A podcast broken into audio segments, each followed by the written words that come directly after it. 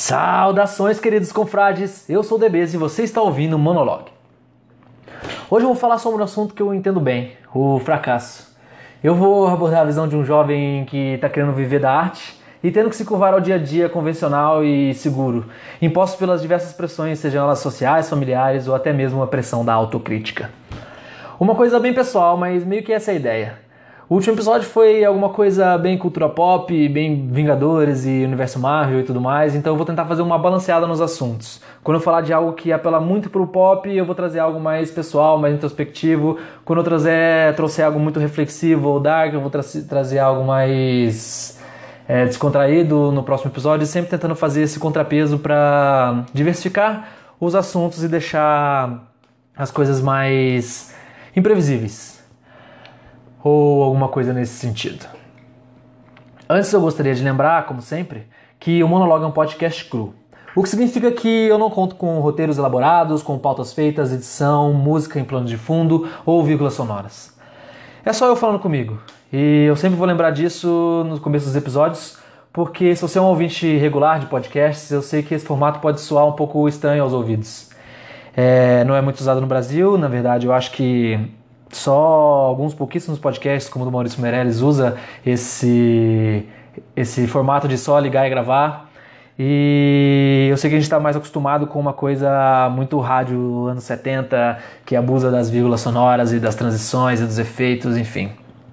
Eu não quero nada disso aqui, quero que seja só um teste mesmo, uma coisa para eu treinar a minha condução de um assunto e como eu coloco minha voz nesse assunto. Enfim, o que eu já expliquei nos outros episódios e eu sempre vou explicar isso aqui para para ficar realmente bem claro. E por fim, vale avisar que o Monologue agora está disponível no Apple Podcasts, Google Podcasts, Pocket Casts e demais agregadores de podcast padrões. É, só não está no Spotify ainda, mas eu juro que eu estou trabalhando nisso. É, sem mais enrolações e recados, vamos direto para o assunto, que é o fracasso. Na verdade, mais especificamente, como não se sentir um fracassado, mesmo com tudo apontando para isso, e como descobrir assim a sua veia artística e o que limita a construção de, de uma história e de uma. Enfim, de qualquer desses impulsos artísticos que, bem, pelo menos a minha visão e o que eu passei. Antes disso, eu vou contar realmente uma história do que fez eu ter, eu ser o que eu sou hoje, o que eu ter, e eu ter a visão que eu tenho hoje. Então, eu já começo declarando que eu sou um fracassado, assumido e convicto fracassado. Isso é, levando em conta os padrões educacionais e sociais que têm medida e escala para tudo. Eu nunca fui bom em nada particular, eu nunca fui, tipo, muito bom em alguma coisa. Eu sempre tirei notas medianas, eu nunca tive interesse em praticar esportes, nunca tive um talento musical, nada que pudesse me empenhar e ser ensinado por um professor e avaliado. Nada que pudesse notar meu progresso com o tempo e talvez isso fosse me desmotivando a fazer as coisas. E eu nunca desenvolvi um senso de responsabilidade ou disciplina. E eu acho que isso é muito notável eu sendo um acadêmico que cursando o 12 semestre num curso de 10 semestres. Mas enfim, vamos voltar lá do começo. Eu escrevo. Eu sempre escrevi. Desde que eu aprendi a falar, eu brinco com palavras, eu fazia joguinhos com os nomes que, que me ensinavam e eu sempre gostei da, particularmente das rimas. E sempre que eu, desde que eu aprendi a escrever, eu comecei a trabalhar com essas palavras em poesias toscas e desenhos mais toscos ainda. É, os desenhos foram ficando para trás, mas a poesia sempre me acompanhou. E ela foi me acompanhando até ficar cada vez menos tosca e até eu virar algo, até não, pera, até isso virar algo que eu gostasse de fazer por prazer e que eu gostasse também do resultado do que eu fazia. Com seis anos eu ganhei o meu primeiro concurso de poesia na escola. Não que eu tenha ganhado muitos outros depois, ou que isso fosse um hábito, ou concorro e tal. E...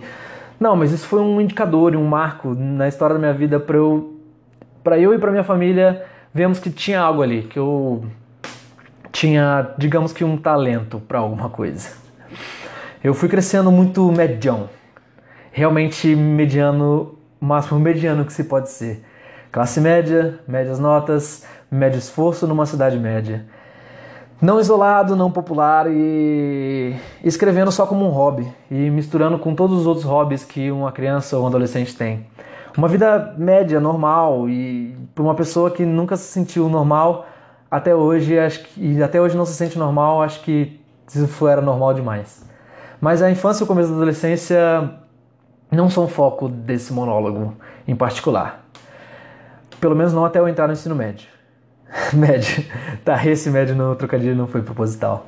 Enfim, ensino médio. Eu comecei a registrar o que eu escrevia. Eu comecei a dedicar isso ainda como hobby, mas mais presente na minha vida.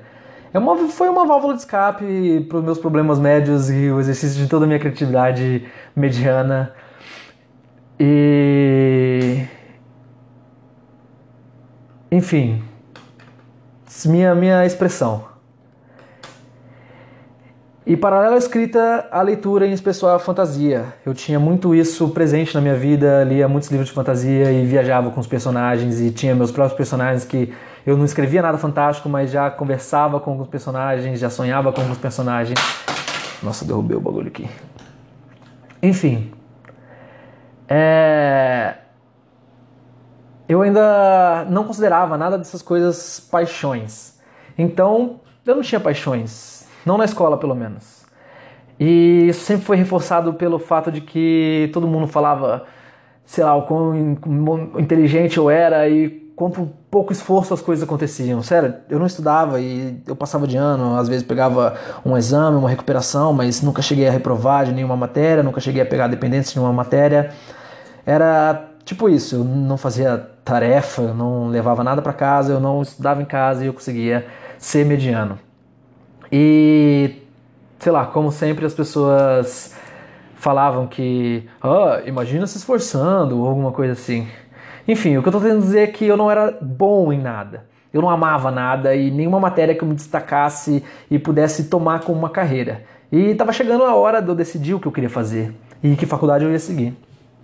E é claro que eu tinha algumas preferências que em si eram totalmente aleatórias. Eu lembro de eu gostar muito de matemática, de filosofia e de biologia.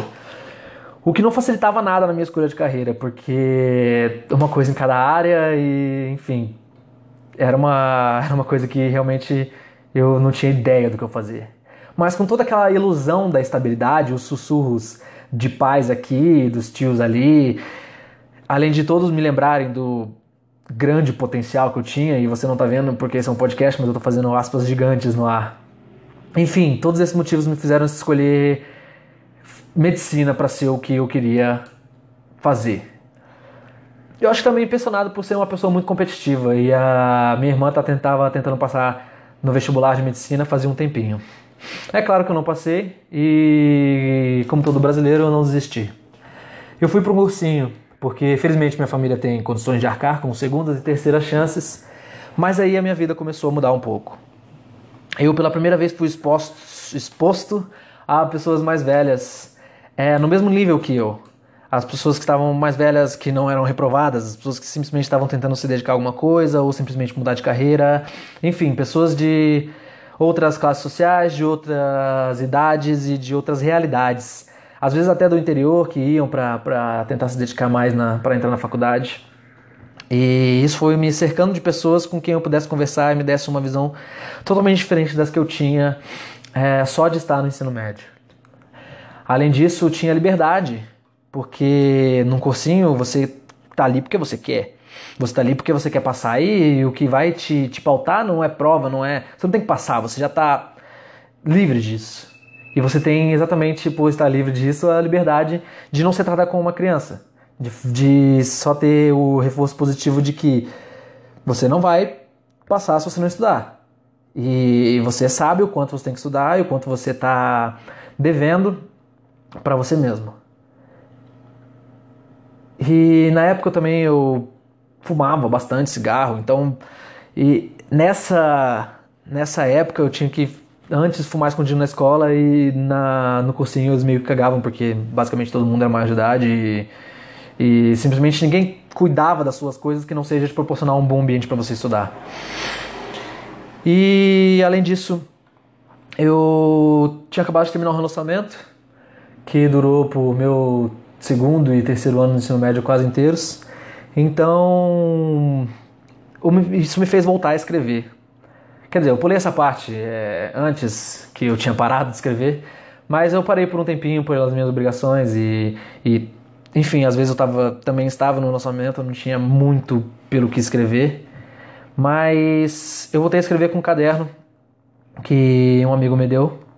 E eu tô com esses cadernos até hoje e não parei desde então. Já tive também meus momentos de bloqueio, mas enfim, voltei a escrever e, essas coisas todas foram decisivas para eu começar a mudar a minha perspectiva das coisas. Eu comecei com aquela convivência e com os diversos motivos e níveis de empenho das pessoas que faziam parte daquele ciclo e o que, que elas faziam para ter o que elas queriam.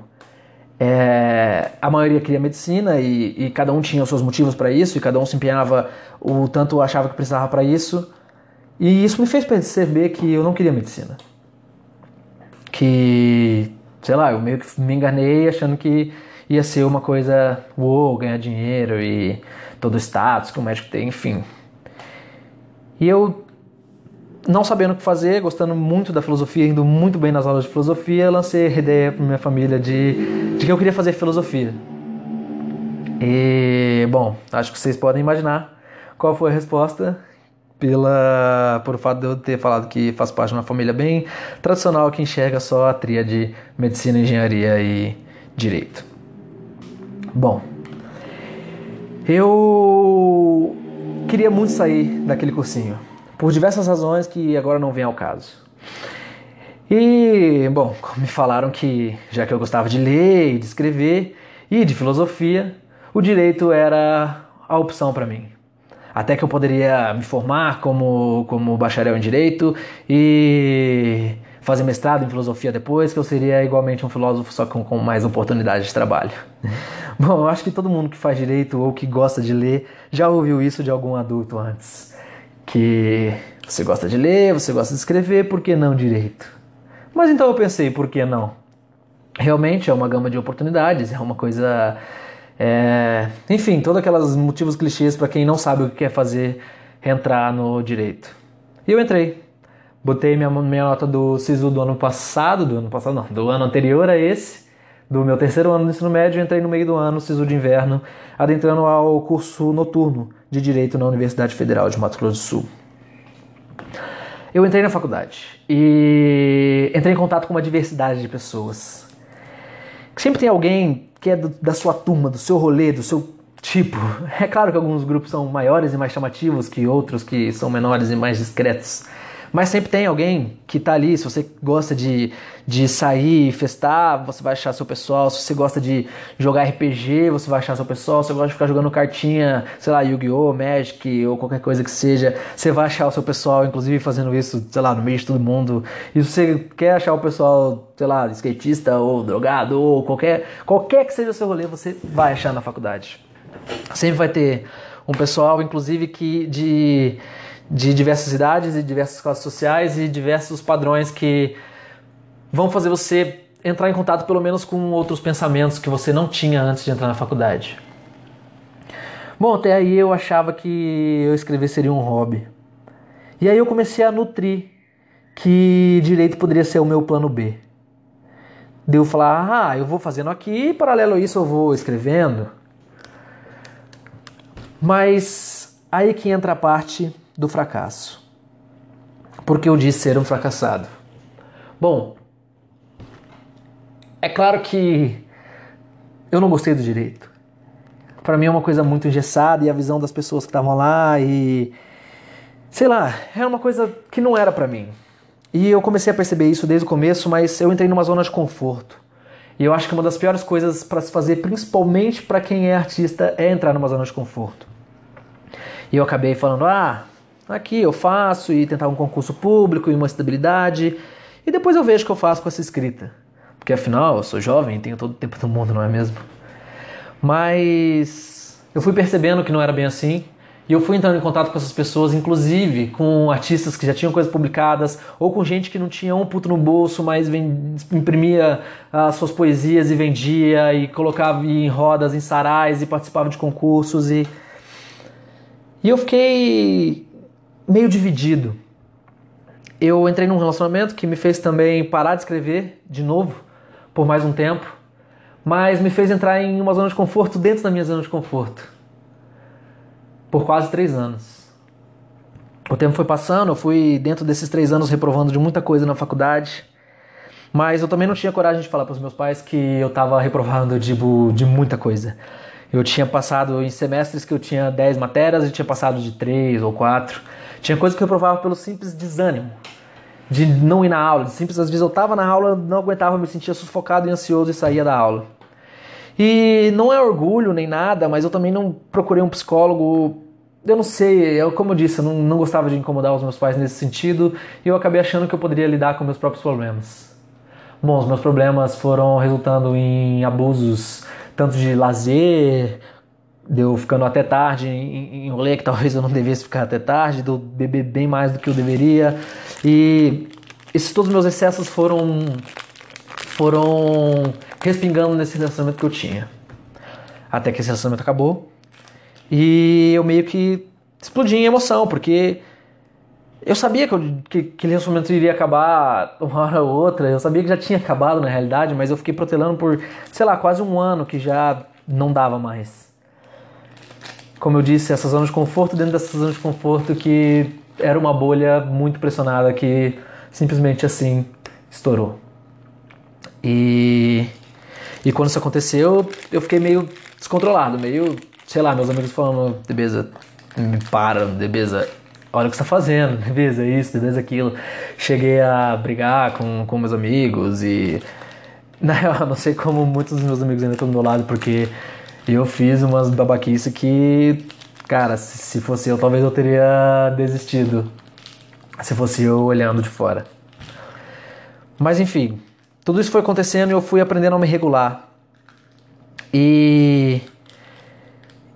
E aí entraram os podcasts na minha vida. Na verdade, muito antes disso entraram os podcasts na minha vida, só que quando eu comecei a tentar tomar um rumo, eu comecei a fazer exercício físico, eu comecei a, a tentar expulsar os meus demônios por outros, por outros meios que não a bebidas e festas e, e distrações e tentar me organizar.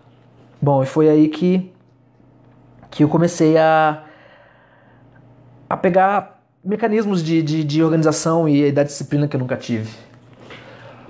Mas é difícil, é sempre muito difícil. Porque quando você quer a arte, você não tem muito um caminho para seguir. E talvez esse foi o passo que eu deixei muito tempo de sair da minha zona de conforto. Bem, eu ainda estou na minha zona de conforto, visto que eu não deixei o meu curso, mas eu tenho um caminho que eu gostaria de seguir. É quando esse curso acabar, porque, enfim, já está acabando, eu espero. E, e o problema de, de querer ter esse caminho, de ter visto que a literatura pode ser uma coisa realmente meu plano A, meu plano de carreira, é que não existe passo para ser seguido, não, como eu disse, não existe um caminho de pedras. Em qualquer outra profissão que convencional, assim dizendo, dizendo, você sabe exatamente o que fazer depois e onde você pode procurar um emprego e com quem você deve falar. Dependendo do lugar que você tiver, você sabe até que saco você tem que puxar para para poder ser mais bem sucedido em alguns, em alguns aspectos. E meio que na arte não, a arte é meio que uma droga, é meio que as pessoas não precisam dela. Quer dizer, as pessoas precisam da arte, mas elas não precisam da sua arte. E você tem que ver um jeito disso ser apreciável e das pessoas terem a necessidade daquilo. E aí que entra aquilo que eu falei anteriormente de que essas coisas não podem ser medidas com notas e com, sei lá, de 0 a 10 ou com um aprovado e não aprovado.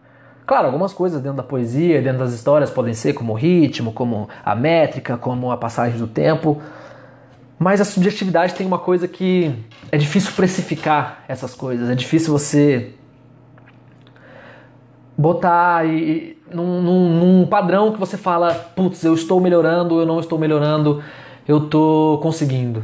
Ainda mais eu sendo de uma cidade muito média para pequena, que as coisas não acontecem com toda a velocidade que eu gostaria que acontecessem. Então realmente fica muito difícil para mim. E como eu disse antes, tinha entrado os podcasts na minha vida. E talvez isso foi uma grande janela para mim para um mundo que eu não conhecia eu comecei a ouvir e virar amigo, assim dizendo, porque eu já sabia de todas as frustrações e de todas as histórias dos escritores que eu tanto admiro, do, do Solano, do Spor, do André Bianco, é, de alguns escritores internacionais, do, de, de comediantes como o Meirelles, como o Bill Burr, enfim, de pessoas que abrem seus microfones como eu estou fazendo e falam das suas trajetórias. Bom, a diferença é que essas pessoas, claro, são alguma coisa e alguém, alguém que já triunfaram nos seus aspectos e nas suas escolhas, mas foi ouvindo elas que, que eu comecei a ver que o meu objetivo é um objetivo alcançável e que, cara, eu não precisava fazer, que eu não preciso de um plano B, porque esse plano A ele é puramente atingível, ele, ele é um trabalho como qualquer outro. Só que essa liberdade que o artista tem e principalmente um artista que está começando, que não tem, eu não tenho um editor, eu não tenho, eu não tenho um chefe, alguém que cobre de mim, não, eu tenho as minhas ideias, as, as, os meus projetos e, e ninguém para me cobrar. E talvez isso seja muito difícil, não tenho um prazo, como no direito você tem prazos para tudo e colocar relatório na mesa do chefe e, e prazos jurídicos e enfim. Eu não tenho isso. Então, se eu não tiver a disciplina que eu tenho que ter, eu vou ficar simplesmente protelando e protelando e protelando até que eu desista ou que eu entre numa crise e tome vergonha na cara. E ao contrário do que as pessoas pensam, escrever não, não é inspiração. É mais referências, técnica. Claro que a inspiração é, é uma fagulha de começo, mas as coisas vão fluindo e, e, e agora que eu escrevo muito e todo dia, eu eu percebo todo o tempo que eu perdi achando que o direito seria alguma coisa na minha vida. É foda. É simplesmente, como eu disse, essa é a parte do, do fracasso sistemático que, se você for olhar pelos olhos de, de qualquer medida técnica, bom, eu sou um puta fracassado, porque eu só tenho o meu ensino médio, sou um, minha média 4 na faculdade, diz muito sobre mim. E enfim, talvez eu não aproveite meu tempo como eu devo aproveitar. Mas eu nem sei mais onde eu quero chegar com isso. Eu nem sei mais onde eu quero. Sei lá. É, é como se.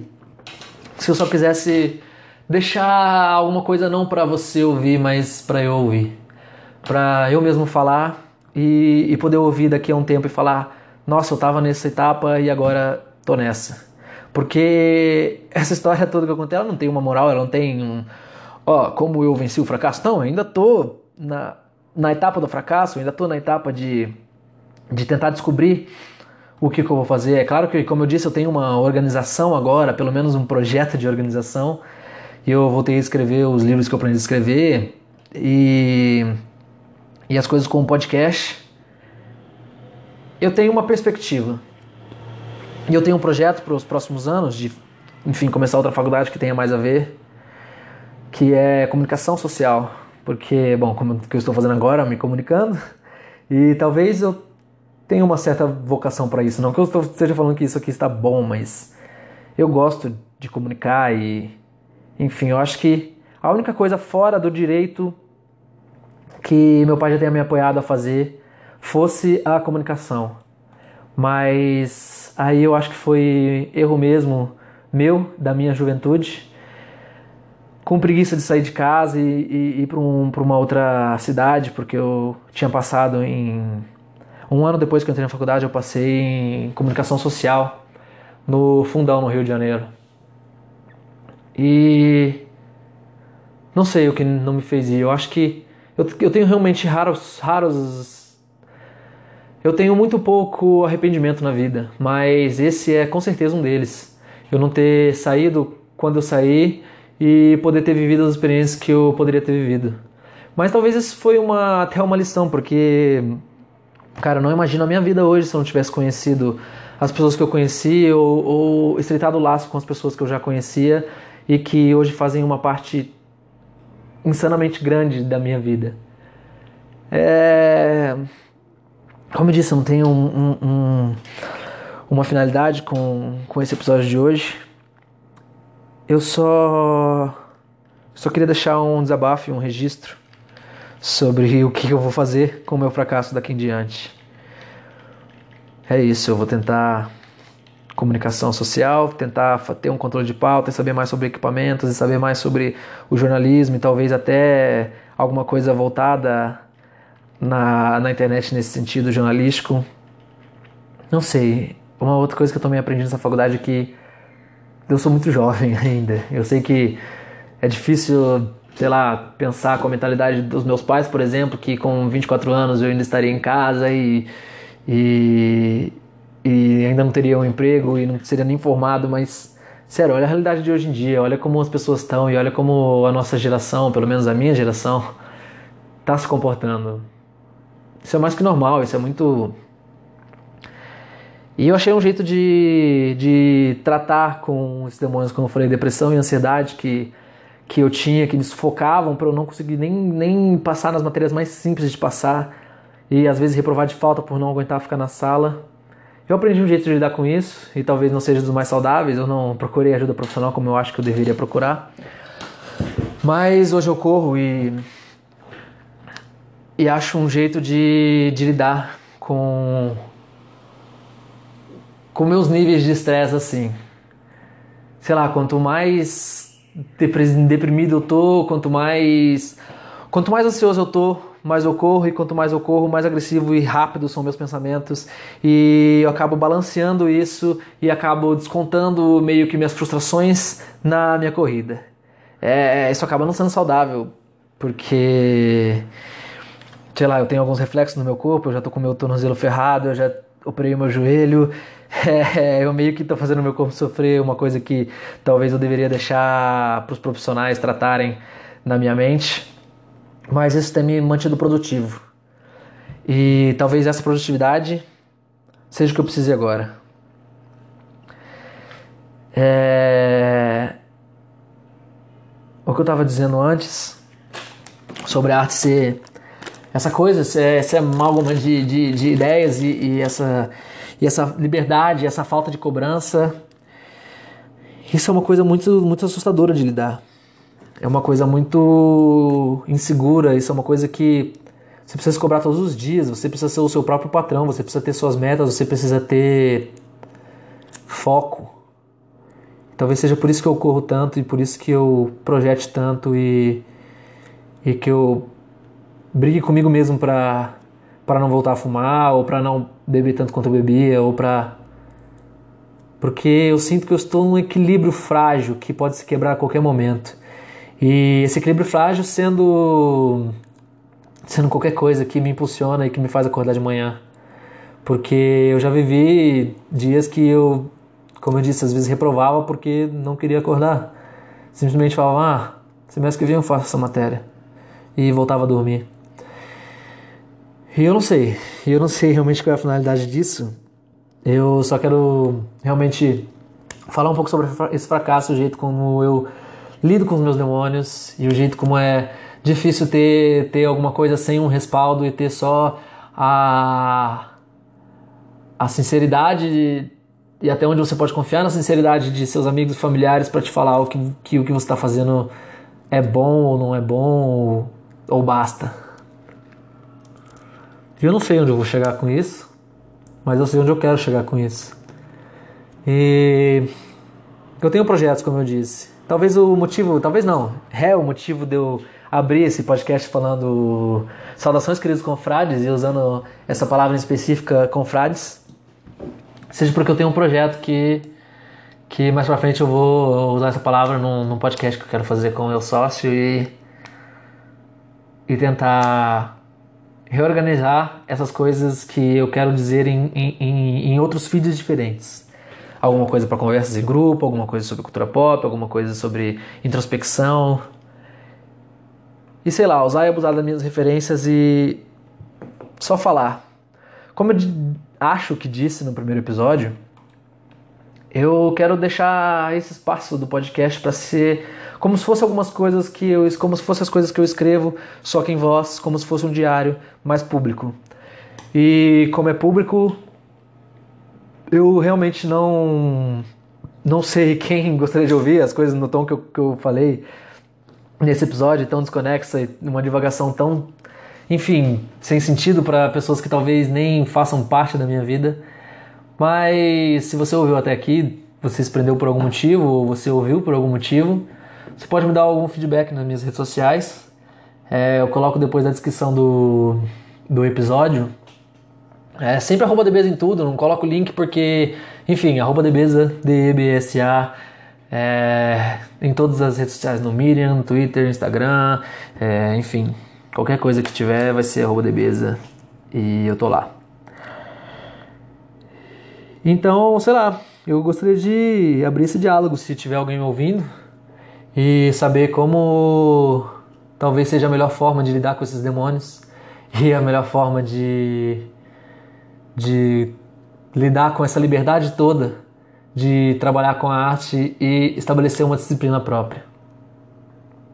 Como eu disse e já repeti, eu acho que o maior problema desses podcasts até então seja que eu estou me repetindo muito, como eu faço em quase todas as conversas que eu, que eu levo, não só nos monólogos. É que eu realmente não tenho finalidade para isso aqui. Eu realmente só deixei pensamentos vagos e contei uma história. Então, participa dessa história. Você que estiver ouvindo e qualquer pessoa que estiver do outro lado, num fone ou no carro, ou enfim.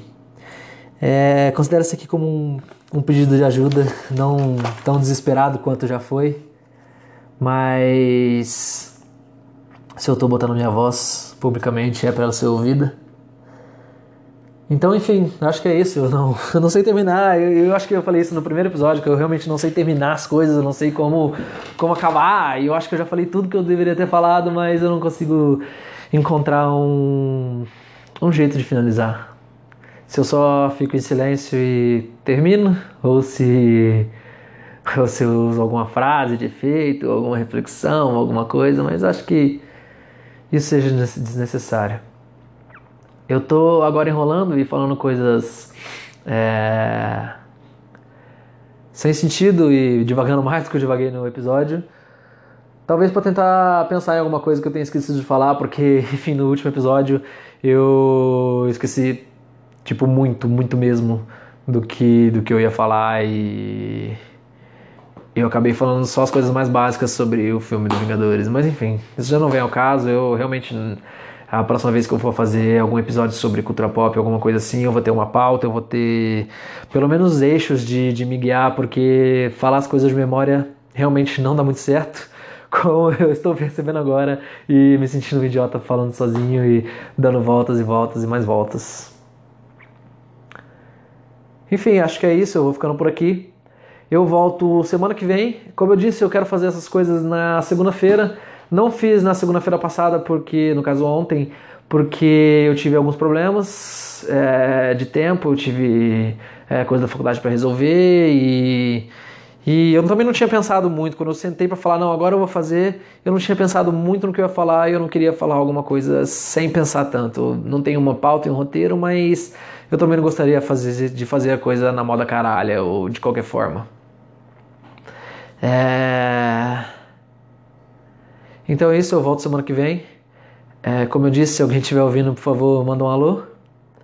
E fala o que achou desse episódio, dos, dos outros episódios, ou de qualquer coisa que tenha ouvido. Me segue nas redes sociais e eu acho que essa semana, até o fim dessa semana, o podcast vai estar disponível no Spotify. Então é isso. Tchau, tchau! Ah, peraí, eu tô fazendo um edit agora depois que eu, que eu já terminei pra falar uma coisinha rápida. Primeiro não vou copiar o tchau tchau dos decrépitos, eu vou. Esquece isso, eu sei lá, eu só gostei disso na, no, no, podcast deles e eu pensei em chupinhar na cara dura mesmo. Não vou fazer isso, mas não é isso que eu queria falar, eu queria falar que. Se o seu agregador de podcasts tiver como o Anchor tem de, de favoritar ou dar joinha ou qualquer coisa é, nesse sentido, por favor faça isso que ajuda a aparecer na busca do e aparecer cada vez mais em cima é, quando você busca monologue ou quando você busca meu nome. E isso realmente me ajudaria muito. E se você achou que esse assunto é pertinente porque eu duvido muito mas enfim se você gostou desse formato e das bobeiras que eu falo, compartilha isso com as pessoas e, enfim, faça esse podcast chegar no ouvido de alguém que gosta de podcasts.